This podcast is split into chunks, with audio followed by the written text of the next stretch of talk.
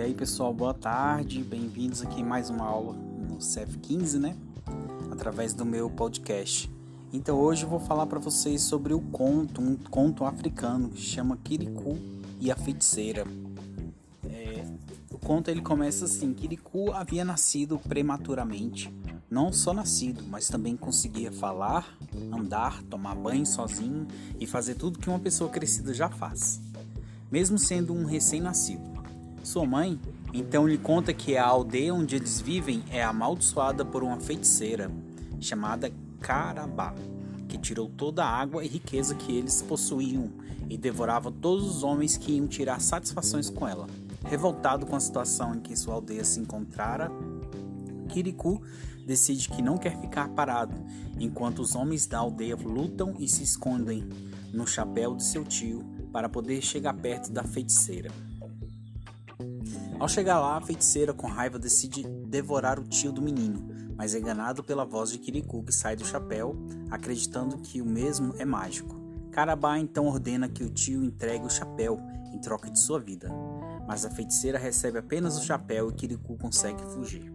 Ao, ao, descobrir que foi enganada, Carabá manda servos para buscar qualquer ouro que as mulheres ainda tiverem escondido, deixando-as sem nada e deixando a tribo ainda mais aterrorizada.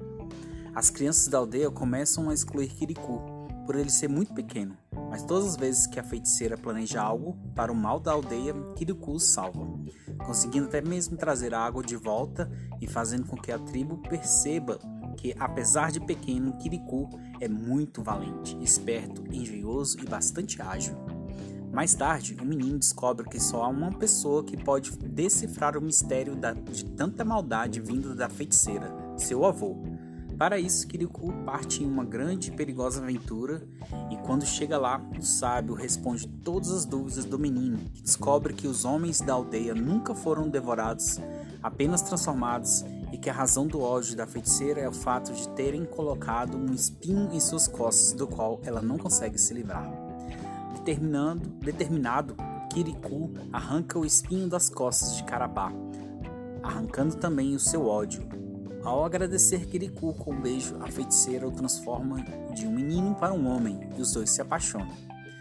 Os dois voltam para a aldeia e, depois de muita insistência, Kirikou convence a tribo de que realmente é ele que estava ali e que a feiticeira que trouxe os homens da aldeia de volta deixou de ser má.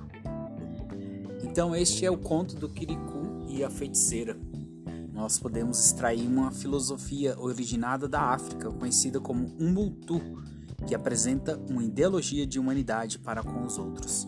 Eu sou o que sou pelo que nós somos. Kirikou se importava com sua aldeia e, mesmo que estes não percebessem seu esforço as suas qualidades e só conseguissem ver as suas diferenças como algo ruim, ele não deixou de lutar pelas pessoas que o amavam, pois acreditava em suas boas atitudes, colhendo mais tarde os frutos de suas ações. O Umbutu representa esse sentimento de bondade e importância para com todos ao seu redor. Então é isso aí, galera.